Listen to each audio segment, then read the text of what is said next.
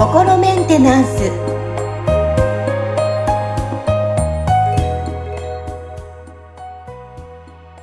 はい心メンテナンス。本日も元気にお届けします。アシスタントは三上恵と気候ヒーラーの。吉村隆二です。はい吉村さんよろしくお願いします。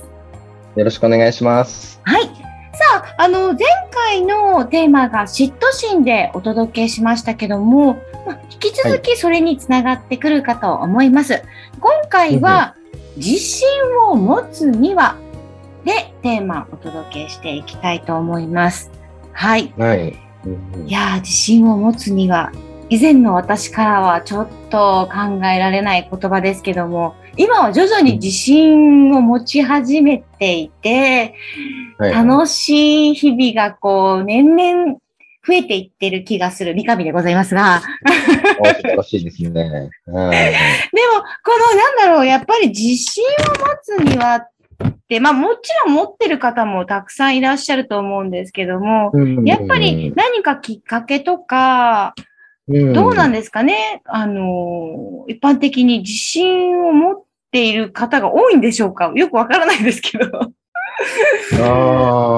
まあなんか自信がなくて困ってるって人たちはね、もちろん僕そういう相談を受ける仕事を長年やってきてるんで、そのやっぱりそこで困ってるって人たちからの相談はね、あのやっぱ多いんで、あの、そういう意味では、その問題抱えてるっていうか、生きづらさを抱えてる人たちの多くは、自信が持てなくて困ってる人たちって結構いるだろうなとは思いますね。ね、それが世間的にはね、平均で考えたらどうなのかっていうのはちょっと何とも言えないんですけど。そうですよね。今思いながら、話しながら、いや、一般的にどうなんだろうって思いながら、今、うん、思ってたんですで。そうですよね。相談される方は、やっぱりね、うん、ネガティブな部分があったり、自分に何か足りないものがあったりっていう部分では、ね、自信がまだ持ててない方が多いと思うんですけども、なんか例えば自分のこの自信を持つきっかけとか探し方とかってあるんですかね、吉村さん。ああ、まあその自信がないっていう状態っていうのも、その多分、こう、細かく、その分類して考えると、決してその一つではないと思うんですね。その自信がないっていう一つの言葉でくくられちゃってるんですけど、あの、なんだろうな。例えば、その、長年何か、こう、ね、一つのことをずっとやり続けたことで、その熟練度が上がって、その人がこう、ね、自信持ってるって状態になりましたていう、それを指して自信を持ってるっていう、ね、ふうにあの捉えると、あの、例えば、その、何か始めたばっかりとか、これから始めるっていう人が自信を持ってるわけがないわけですよね。それって結局その、今までの過去の積み重ねでできてる自信だから、それをその、それがない人が、その、例えば実績出したことがないとかって人が自信持ちようがないって話になっちゃうわけですよ。だから、それを求めてるんだとしたら、そこはそのなんかね、まずはその自信なくてもいいからやり続けて、その例えば経験とか実績を積み上げていくしかないですよねっていう話になるわけですよね。うんでも、同時になんか、なんか根拠もない自信を持ってる人たちっていうのもいるわけですよ。その、なんかやったこともないんだけど、いや、多分大丈夫だと思うよ、みたいな感じのね。いらっしゃいますよね。ね、いますよね。だそれって、あの、その状態っていうのも、その、なんか、こう、あ、まあまあ大丈夫なんじゃないって軽く考えられてるっていうような、そのことで、あの、こう、物事をあんまり深刻に考えない傾向の人っていう、あの、風にみ、まあ、捉えることもできますよね。うん、で、実際その物事をその深刻に捉えるか深刻に捉えないかっていうのは、その人のパフォーマンスにすごい大きくこう響くわけですよ。そうですよね。物事をね、そう深刻に捉える人っていうのは、そのパフォーマンス下がるんですね。だから、うん、だからそういう意味では、なんかこうね、あの全然こう、あの、なんだろうな、まあ一生懸命準備して、こう練習してってやっても、なんかまだできる気がしないってなっちゃうから、そうなるともうキリがないんですよね。だから自信がついてから、まあやろうって思っても、そのあなたが求めてる自信は、その、こう、今ここで手に入れることは不可能ですよって話になっちゃうんですよ。っていうことは、その深刻に捉える傾向を作り出しているものっていうのをなくしていくことで、深刻に捉えなくなれば、あの、まあよくわかんないけど、なんかね、こんだけ練習したんだし、なんとかなんじゃないみたいな感じの気持ちになれるわけですよね。それが周りの人から見たら、まあなんかちょっと自信、根拠ない自信がある感じがするよねって見えるわけですよね。なるほどですね。あ、わかりやすい。例えばステージに立つときに、じゃあプレゼンでステージに立ってくださいって言われたときに、いろいろ練習して、いろいろ考えすぎてパフォーマンスが下がるのか、まあ、どうにかなるだろうって言ってこうやるやる方とかね、ありますよね。うん。で、まあ、でも、それとまた別に、今度はその、なんだろうな、こう、大した準備もしてないのに、なんかね、こう、大丈夫、できる、できるとかって言って、やったら全然ダメだったみたいな。人もいますね。いますよね。だから、そうすると、そそれをその、なんかね、自信がある状態って、まあ、呼べなくもないけど、それって実際は、その人のパフォーマンス、いいパフォーマンスを発揮するっていうことで言えば、あまりいい状態ではないじゃないですか。そうですね。だからそれってなんか、その多分何か自分をその過信するような何かこう心理状態になってるとか、うん、あの、あるいはそのちゃんとその現状をちゃんとこう、あの、把握できてないから、自分がこれをそのやる準備ができてるかどうかっていうのは分かってないから、そこでそのね、なんかこう危機感がないみたいなことで、なんかできますよとかって言ってるっていう、それって現実が見えてないからなわけですよね。そうすると、その現実が見えてない状態の方をなんとかしなきゃいけないって話になってくるし、だから一概にその自信があるかないかみたいな、その一言でこう片付け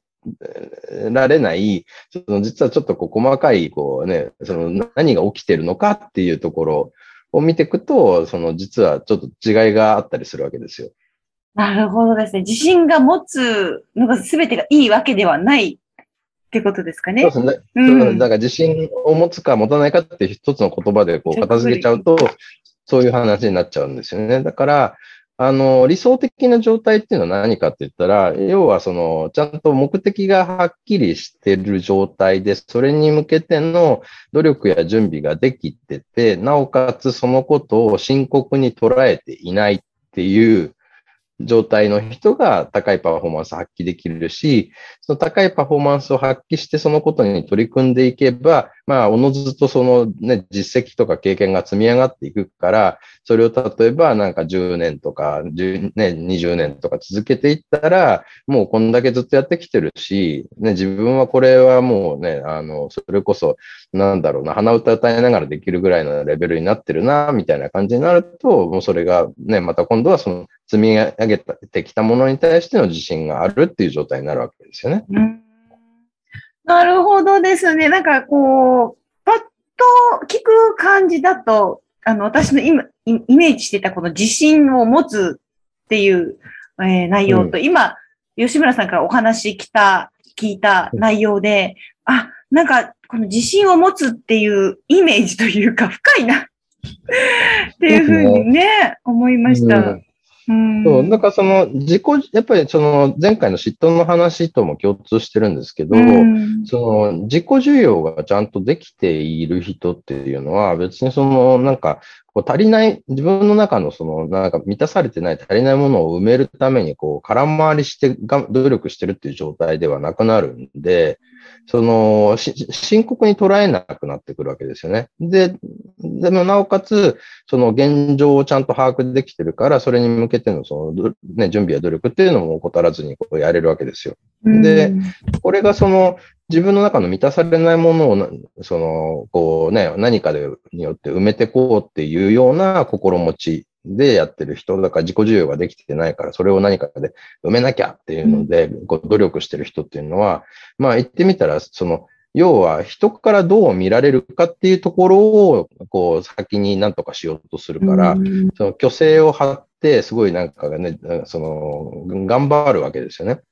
だその頑張りって結構その空回りにつながるんで、だからそうすると、その、なんだろうな、本人はすごい必死に頑張ってるんだけど、周りの人からは、なんかあいつ随分自信満々だよな、なんかね、あの、態度でかいなとか、あのね、なんかど、どんだけ自分好きなんだよ、あいつはっていう認められ方をするわけですよね。でも、その本人の内側では全然そんなことはないから、すっごい頑張っ、なんか自分を奮い立たせてこう努力してるんだけど、まあうまく、それでうまくいくことももちろんあるんですけど、多分その自分の中でが満たされてないと、それでうまくいったことに対してもあんまり自分をこうね、あの、なんで評価できないから、まだまだダメだ、頑張んなきゃって思うんで、またさらに一生懸命こう頑張ってこうね、あの、空回りしてる様子が周りから見たら、あいつ自信ありげだなって見えてくるわけですよね。で、それが耳に入ると、なんか、あ、自分、そんな自分をね、過大評価しちゃダメだ。もっとなんか自分ダメだっていう前提で努力しなきゃって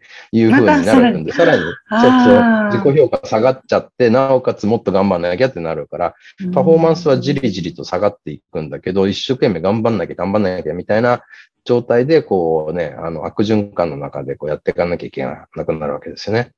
僕、若い頃の僕はまさにそんな感じだったんで、そうすると多分その周りの人たちから見たら、その例えばね、年上の先輩方から見たら、なんか生意気な感じの、なんかね、あの、自信満々な、ね、ちょっとあのいけすかないやつって見えてたでしょうし、なんか同期のね、あの仲間とかからは、なんかすちょっとすごい怖いやつだなって見られてたんじゃないかなっていうのは、まあ実際そういう、あの、証言をもらっているんでね。ああ、いや、今の吉村さんからは想像がつきませんが、そんな時代もあったんですね。そうなんですね。はい、ででもね、やっぱりこう、ね、そう、時間を経って、こう、ああだったんだろうなって感じることってやっぱありますよね。ありますね。ねえ。いやー、今日聞いてるリスナーの皆さんも、ちょっとね、こう、何かのきっかけ、やっぱなんだろう、春になって、ね、この新生活もね、スタートしてだいぶ、あの、落ち着いてる頃だと思うんですけど、環境に慣れてきた頃だと思うんですけど、今聞いてるね、うん、時間、時期的には。ね、こう、なので、まあ、これから仕事にあたっても、なんかヒントになる内容だったのかなとも思いますので。そうですね。うん、人間関係とかね。うん、ね、まずはありのままの自分を受け入れて、で、ここからどうしていこうかっていうふうに、こう、自分をどうね、成長させていこうかとかって考えた方が、そのなんか今、実地につけてなやるぞとかっていうところで頑張ろうとするよりも、多分、その、なんかこう、コツコツと積み上げていきやすくなるんじゃないかなと思いますよね。長期で考えてもいいかもしれませんね、長期でね。そうですね。はい。ということで、えー、今日は自信を持つにはでテーマをお届けしました。吉村さん、本日もありがとうございました。ありがとうございました。